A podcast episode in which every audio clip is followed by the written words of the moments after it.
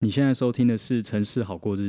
那我们接续上一集，这一集是讲空屋的下集。我们举了一个很经典的柴油门的案例。大家觉得柴油车干净吗？如此知名的跨国车厂为什么要做出这样的事情？以及我们对电动车的讨论，不论是电动公车或是电动机车，那一个城市真的要降低它的空气污染，只发展电动车就够了吗？又该有怎样相关的配套政策呢？就哦，所以接接下来要分享一个经典案例，经典案例，嘿，我们讲了哈，大家会常常听到一个词叫减碳，节能减碳，叉叉减碳嘛。对减碳等不等于减空污？哎、其实没有哎、对，很很对，哎、应该嗯说因为因为减碳，因为应该应该要这样讲，又要在小科普，因为二氧化碳应该说没有什么危害啊，二氧化碳是就空是污气体里面，因为它也算会是比造较成没全危球害暖化嘛，所以哦说你减排二氧化碳不是好事，但是它对人体的直接危害没有像 CO 啦，哦对或是对其他，只要不是说纯二氧化碳这样，嘿，对对嗯对，对，所以听起来应该是没我什么们一危害般讲的减碳都是减二氧化碳嘛，燃烧之后的。但是如果你完全燃烧，我们讲很干净的燃烧，还是会产生二氧化碳嘛？对不对是啊是啊二氧化碳跟水。是嘿，好，那就有个问题喽。二零大概是一九九二年的时候，嗯呃，世界各国通过了一个很重要的减碳的原则，叫《京都议定书》。是的，那大家就会开始讲说，全球暖化很严重，我们要减碳。嗯，那这时候呢，全世界那时候的车辆有两种主要的能量来源，一种叫柴油，一种叫汽油。嗯，大家应该都知道，对，哪一种的排碳量比较低？力哥，你觉得呢？比较低哦，对，哪种比较节能减碳？听起来是汽油啊，因为感觉汽油比较可以完全燃烧。但是其实哦，汽油跟柴油差在哪里？哎、老实说我不知道，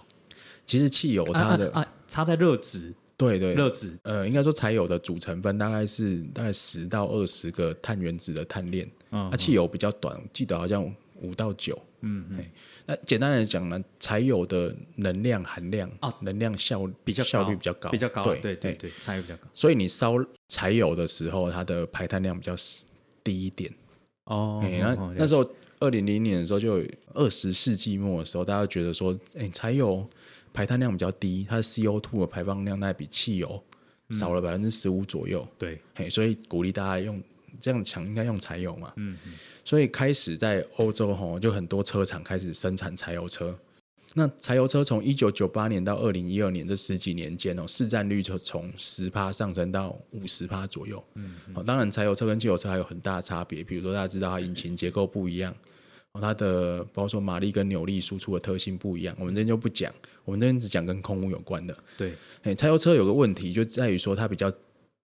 呃节能减碳，但是它的各种排放基本上比较多，因为柴油杂质比较多。但是在当时大家是觉得，大家知道，哦大知道，大家知嘿道吗？所以大家就想说，哎、这个我们来开始改善燃柴油引擎。那的确是有一些技术啦，比如说柴油喷射啦，有一些技术的确是让柴油车越来越干净。所以欧洲开始就制定很多各种规范。哦在二零零零年的时候，柴油车的氮氧化物的排放量是汽油车的三到四倍。哇我们刚才我们之前讲的 NOx，嗯，那这个柴油车的悬浮微粒啦，包括说什么 PM 二点五什么2.5各种东西加起来，批验各种，对各种批验，大概是嗯汽油车的十到一百倍，哇，要求。嘿，啊就很脏啊，啊怎么办？我们可是大家对那个那个柴油的感觉，哦，好像是干净的，欸因为他们车的厂广告宣传对跟你他们宣都会传说说我们干净能符源合什么欧洲叉叉对起标准，对对对对所以欧洲啊反欧正你洲也听不懂。对欧洲一号标准是一九九二年啊，欧洲三号我们刚才讲是二零零零年那时候，呃，二零零年的时候汽油车。还是比柴油车干净个三倍到一百倍左右，哦遇到不懂的污染源。嗯啊啊啊那可是他们法令真的是越修越严。到了二零一四年的时候，柴油六号不是欧洲六号的柴油排放标准，以氮氧化物来讲，大概呃柴油的标准只有汽油的一点二倍，一点二到一点三倍。就很接近。那悬浮微粒的标准几乎拉到一样了。嗯嗯，就说你柴油车的确在这个标准上已经要跟汽油车差不多了。是因为技术也跟上了技嘛，术跟上，那他们又把，哎、其其实啊，哈，技术的进步是一回事，经济的成本才是最大的考量。哦，因为你要去开，你要去开发这样的技术，要投入很多资金。对你做过做了什么规范，基本上车厂都做得出来，哦，只是他愿不愿意这样做。啊，愿不愿意投钱而已。对那比如说你的这个氮氧化物规范，呃，比如比如说啦，我打个比方，只有规范 NO NO two 好了，那可能包括说 NO 啊或其他的，大家就不管了排放量，反车正厂就行业不管反了正你，也不会查，车也不厂会验绝对不会做超过他们对责任所必要对的对事对，情。听听说都这样，不只做个最低标啊，你只要没有要车，我就不管。对，呃做最低标哈，这不是问题哦，做到就算了。问题是他们没有做到，这就是很有名的二零一五年柴油门，为什么叫柴油门？好像大家都是柴油门欸呢，但是因为我们知道水门案，所以大家以后发现用我一们个必然都门叫叉叉门，可是它不叫福斯门，就一开始被抓到是 Volkswagen。为什么不叫福斯门呢？那但一个大家会想说，诶、福斯财大气粗，是不是他去施压听？起来是不是那个武汉肺炎要改成 COVID nineteen 一样？嗯我 还有一个原因就是各家车厂纷纷都被抓到，对对其实不也止不是他不而止已不止福斯，全部俩是包福斯最最大咖，而且就是那个很惨的词，几乎就是作弊诈欺，对，嘿，真的这整个事件。那这整个事件是是这样子，福斯做他作弊是怎么做的？他在车上装了一个叫减效装置，嗯他这个是说哈，如果这个车子要进行排气试验的时候，他把车推到实验室里面，对然后把它架起来，然后他车轮在那边空转，对然后再就量它引擎，嗯就是在排气管上面量它的废气排放量。对可是这个环境跟实际上在路上开的不一样，不一样第一个它定速嘛，对哦，第二个是说它这个做这种测试的时候，方向盘一定不会动，对，嘿，所以福斯这个叫减效装饰这个软体哦，就会侦测到在你方向盘没有转，然后它一直引擎在转的情况之下，它这个时候就会启自动启动这个内建的软体，嗯，那自动减少它的各式各样的排放对量排。放哦，很哎，聪明可以差几倍，可以差到十到四十倍。所以，当你这个城市没有运作的时候，它就比你看起来的车脏了十到四十倍。我也才刚看完那个 Netflix 的这个一个叫《黑钱》的影集，对大家它可的以去第一看集就是在讲氮氧化物，好像其实就在讲这个，对，就是在讲。就在讲福斯 Volkswagen 的对对对事件是的，是的，很精彩。那这个很讽刺哈、福斯在二零零八年的时候就开始做这个作弊，哦，做了很久哎，而且一五年才被抓包而，且这个软体很厉害嘛，大家想说这个要很精精密的侦测，然后要去控制引擎的各种输出。听起来是个伟伟大怎么邪恶听帝说国哈，要他请一堆工程听师，说花花了三到四亿欧元去开发这个减效软体。哦，然后这个减效软体开发的资金是从这个欧盟补助洁净能源的资金来的，哇，好就就是说欧盟为了节能减碳，为了减低排放量，就是让各发种数据一切好看，对，就是发一些钱，就是补助车厂去做改善方案。啊福斯领到钱以后，不是去改善它的引擎，是去改善这些软体，让数字看起来变好看。我觉得试着揣摩他一开始为什么会这样，一定是因为他如果真的要降低那个数值，他所需要投入的研发成本一定是更高的，对一定是高高非常非常研发好，还有包括说整整个生产的成本。对整个制成、整个调整什么的，对，那为什么这么久没有被抓到？这很明显嘛，它车降低排放四十倍，在路上跑不就被你抓说到了一吗？零八年到一五年对啊，而且骗了七七年，年了，欧盟没有抓到，是美国人抓到的、欸。对对对欸对，这个很有趣。嗯呃，因为呃，有有美国的这种怎么讲环境积极分子，然后他们就去路上去量实际上的排放，他们发现说，虽然各家车厂生产的这个车哦变干净了几十倍，但是平均来讲，在马路旁边的污染没有下降，他们就觉得很奇怪。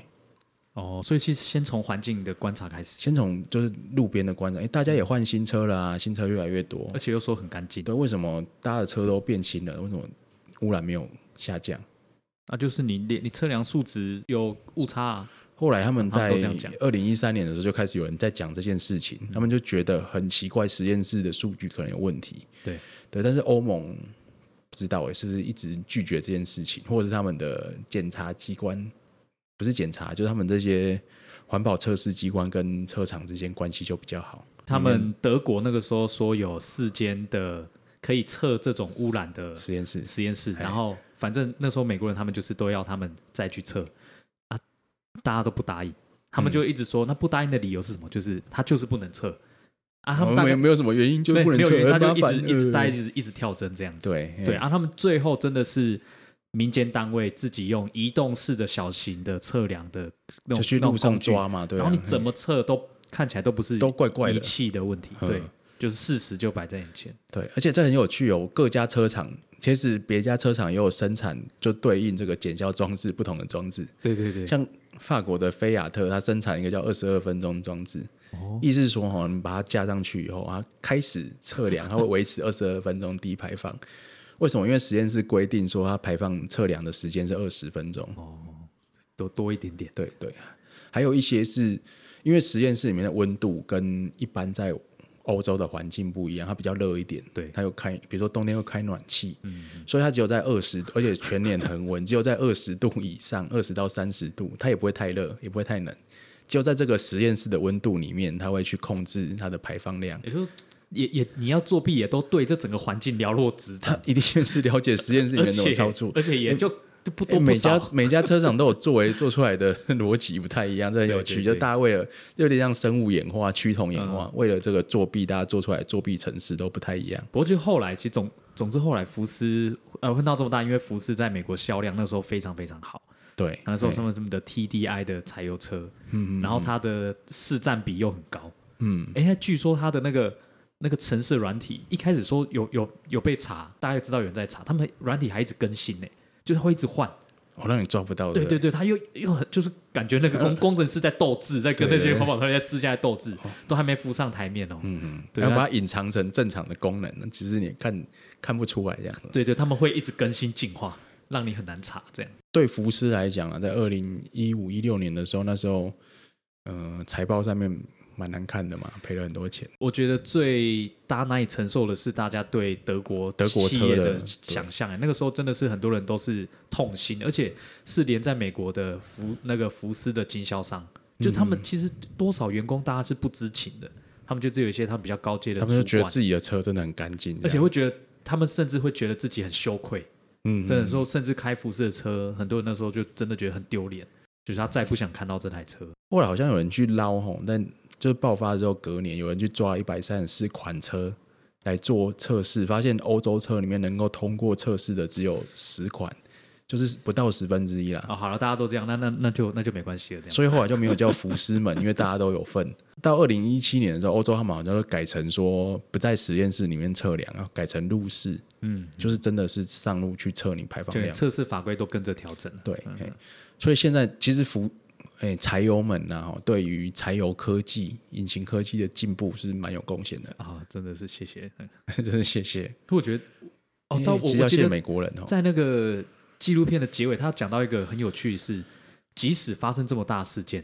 但至今这样子的车厂跨国的这么大企业，其实对消费者的嘖影响，在心中影响好像没有想象中严重。就大家其实还是会会买，对啊或，或是对对，就很过了有趣五年之后，其实大家就逐渐淡忘，或是甚至觉得，因为他们那个时候也是公开道歉嘛，然后反正该赔也赔这样，那大家可能就觉得，反正这么大企业，他们一定有办法持续的解决这样子的问题，所以我可能就还是支持，就是没、对没有想象中严重，就很有趣，这是整个事件之后，我我觉得蛮不可思议的他啦。们他里面有解释为什么嘛？没有，他就是留下这样子的观察。嗯，嗯，就是单纯讲个很奇怪的现象就对那了，你大呢家如果是你，你会你会大家买没有对 Volkswagen 的信心破产，查这个的那个记者当然是有了，他们家就开福斯的车，然后小孩还因此有相哎我关的觉得气有气喘。有一个原因是不是大家对于空污的想象，或者是对空污严重性的理解，可能比较不可见，对，没有觉得它是它不像怎什么讲，什没有么，觉得它是这个罪大恶极的事情。听起来会不会跟那个食品的呃，比方说我们什么油炸物啊，或者什么，就是它没有这么的及时，比如说它这个食危害安问题，你说味全大家抵制的人，哦对我我这边我也继续在抵制味全。哦，那对 很好很好，是因为他们现在都出一些包装上面没有印他们字样的东西，他们都多多品牌发展，嘿就是要骗你，对啊，因为它这个没有诚信的厂商嘛，所以我们现在继续抵制。可是大家对于车，哎，好像就没有对食安问题，可能大家对空污的切身体会哦，还没有这么严重。我觉得很有可能的。欸我觉得这个是可能我们讨论到现在，真的是一个很有趣的观察。因为车也是大家平常日常使用可的一是部分，啊大家看到大家媒体在讲那些数据很可怕，现在的空气又 A A Q I 又紫爆啊，又甚至什么咖啡色爆之类，大嗯家就、就会很有感。但是到这种程度，大家就想说，我们要先去把火力发电厂关了，不对是的想说，因为我们大家一起不要要先要先找一个敌人嘛。对，大家就找最明显最大的。对，但实际上没有这么的单纯。对，这边还是回过头讲，空污必须要有协同一致的行动。嗯，像呃，比如说啦，我们从欧洲一号到欧洲六号，它的空污排放量可能差距一百倍以上，对，那就是在二十年间，空污的排放量可能就降了百分之九十几。嗯，如果大家都按照这个法律做事的话啦，如果大家这样一并管理，其实比我们去管理我们讲燃煤啦，或者是其他的火力发电厂，可能效果更大。因为它占的比例很高，真的，第一个是它很多嘛，第二个是它深入大街小巷。那、台湾其实有自己的柴油车标准。哦，哎、台湾柴油车的标准跟欧洲不太一样、哎，台湾是用那个排气量的、嗯透明度，哦，这就不太知道，我觉得这样很不准哎、透明度排那个柴油车不是会喷黑烟吗？啊，就这样用用视觉的来来它那那个个可能光照过去那个透明度，用光学仪器去测，哦因为它那个指数就叫透明度。哦，了解，嗯因为欧洲它有分，比如说氮氧化物的浓度啦，然哦后它有分悬浮微粒啊。那台湾的标准听起来好像就比较我这就讲到刚刚讲了，就是你政府怎么样定那个规范，就会影响最终的结果。对，所以有有时候不是说我符合政府的规范，那我就是很干净，其实都不一定。对政府第一个是立法嘛，然后执法，嗯，到底要做到什么程度？如果你对真的有决心去做的话，是因为这个不是说你一年两年就看看出来的事情，但是长期趋势它会下降。嗯比如说我今天是市长，我带人带人去把发电厂的门封起来，然后觉得哇，好好棒棒，我一下子我们空污就少了这么多。嗯，那今天我是那大市家都长不要用电了。对啊，我市长其实不能这样讲。我我今天然后行政院长好，我宣布一个开始加严柴油车管制。对，好，可能大家都要去汰换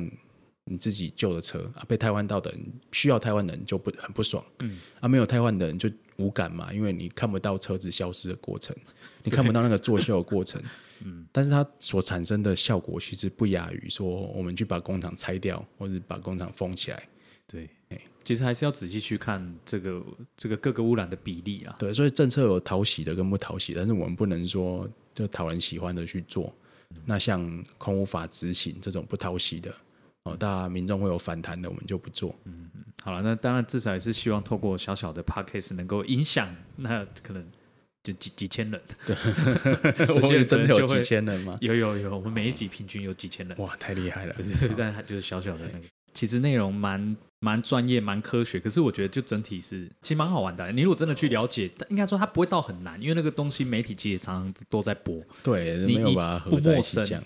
这集其实讲了给大家就是一个观念，嗯，嗯如何认识、如何看待空屋这件事。哦，比如说大家有印象的话，赖清德之前有还是赖清德做行政院长的时候，他就有提出说，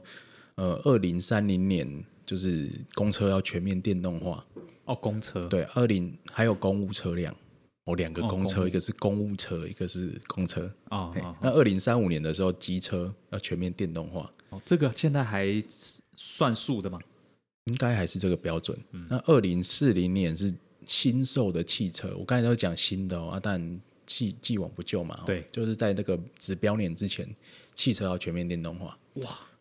特斯拉不就赚翻？好，没有还有很久了，还有很嘿久还有二十还有年很多的竞燃争油对手车的时光。其实各国在大概差不多的时间，就是我们刚才讲柴油门之后，就开始推出类似的法令。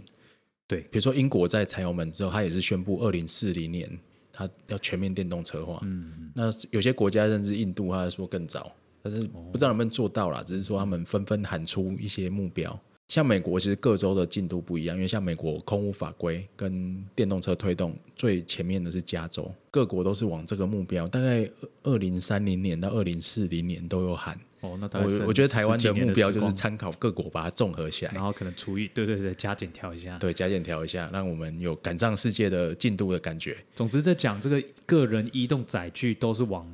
电动化发展，就对是各但是国的趋 势。我们刚才讲一个很有趣，大家可以想一下哦，这个空空污里面 P N 二点五有一部分叫做车辆的扬尘啊。哦，对啊，对啊，假 设说除哦非你，要限制什么？台湾有一千万辆台车，我们全部换成电动车，对，车辆扬尘不会减少。是的，还但是是如一样果说这些开车的人变成说搭大众运输，搭公车、哦搭捷运啊，这些排放就会减少。是对的，，那重点还不只是呃这空污的问题，还有其他包括说道路拥塞的问题呀、对，哦那道路伤亡的问题，你单纯单纯把车从这个油车换成电车是没办法改善其他问题的。所以除了电动化以外，哦，我们往绿能不是绿能载具，往人本运输发展。对对，那增加大众运输的比例，这才是更有永续性，是啊更就是有两政策利边益都同步要对，进还是行要提同步啦。你燃油车当然要汰换掉啦，对对但是你不是叫大家就全部继续开车，你的交通形态还是要有所改变。那这应该是一个蛮重要的目标。而且这边还有一个很有趣，就是我们都会觉得电动车好像就很干净，但其实大家应该都要问说，那那这个电动车的电也是发电发来的，那这个发电听起来那个发电量要增加，对，有人算过，这个有人算过，对对那对大概算起来，就是假设说电动车的电是燃煤电厂发的，它大概还是比油车干净一半哦，左还右。是干净嘿因为电动车的能源转换效率比较高，哦嘿因为这个电动机它的能源转换效率可以到大概百分之八十，那像内燃机可能就只有百分之三十。接下来电动车当然还有一些好处，比如说电动车的保养周期可以拉比较长，啊！我知道这边要怎么讲，就是光那个从零到一百的那个加速的时间就不一样，因为我刚好我朋友有开那个特斯拉，他说即时贴背。因为它不像那个那个引擎，它需要有那个几个几个行程，嗯，所以电动车是就包括狗狗也是，电动车马上就是最大扭力输出啊、最大扭力输出对啊对对对嘿它它可不以用直接碰拉转啊。我这边是讲效率的问题啊，所以真真的马达是比油车的运作效率好很多的，好很多的嗯好，所以所以就算是你把发电的排放量加进去，电动车还是会好一点。嗯嗯，但是我们刚才讲说，如果你要好更多的话，你应该是鼓励大家做轨道运输啦、公共运输，嗯甚至是骑自行车。回到我们那个城市好过日子回的到我这们个初衷，对，我们第一集哦一直就坚持讲的轻轨嘛，我们对对对我都不坚持人本运输。不忘拉回来讲，好，所以我们不是一个电动化就可以解决所有的事情。是哎而且坦白讲呢，啊台湾现在说要推电动化，可是政府的基础建设做的很少啊。你说你买了电动车，假设你不是买 Tesla，哦你是嗯对买其他哦 B 牌的，对，哎你要找到充电桩没有这么容易。而且我觉得在家里自己充可能也没那么容易啊、家里充是还好啦，你假设自己在家里做了，哦如果你是大楼跟住家可能又不太一样，对大楼有些要管委会同意，对啊，嘿嘿嘿，那其实如果是在欧洲很多推电动车很彻底的国家，包括说，呃，我记得芬兰、挪威一些北欧国家、嗯啊，包括说英国一些城市，嗯，他们呃很多的路边停车位都改成电动车哦有专属，有有嗯就是可以插电的那种，你不是电动车不能停。哦，嘿那就是这些基本设施还是你要差很嗯做出来嘛，要不然大家还是会有所谓里程焦虑。啊，没有解决这一点，虽然电动车目前大概比较一线厂商啊，都续航力都可以四百公里以上，对，对啊，但是如果充电站没有普及，但在外面还是会有比较大的问题。现在其实光这边稍微提一下狗狗肉，嘿，光狗狗肉现在应该是台湾它台湾市占率最高的电动机车，对，它光连电池的，就大家常拿到电池，他们讲说什么不是满电，嗯，这个普现象其实都还蛮常见的。嗯，光连这个都还是一直在持续进行， g o g o 还算是算发展，对算发展还不很错快，对而对且对算是一个成功的案对例啦。对呃，因为它电池的规格也开放给其他厂商使用了嘛。嗯对对啊，所以要发展电车，其实解决这个基础建设电力网络的问题，大概是一个比较重要要解决的部分。对对，好，那空污政策我们也不是只有电动车啊。那之前前一集我们就讲说，呃，空污要全面防治，那所以我们电厂当然要管，不是说我们好像大家听起来好像会觉得说，哎、我们是在帮中国讲话啊，说对其实移动源很重要，不是？呃像这种固定移动源的排放，当然还是要严格的管理。哦，中钢、中火这种排碳大户，嗯，不管是碳啊或其他的排放，哎，那包括说它标准的加盐啊、锅炉的汰换啊，那其实这个整个步骤都是要更快，嗯嗯，而且除了大的以外，小的也要管，除了登记立案的以外，非法的也要管，嗯，而且像环保署也在发展所谓的烟道排放侦测系统。它就直接把 sensor 装在工厂上面，大家可以去看，比如说高雄好像只有二十几根烟囱的资料，你可嗯以哦嗯直接在网络上及时看到。这是去年我看的啊，可能有更新，我不知道。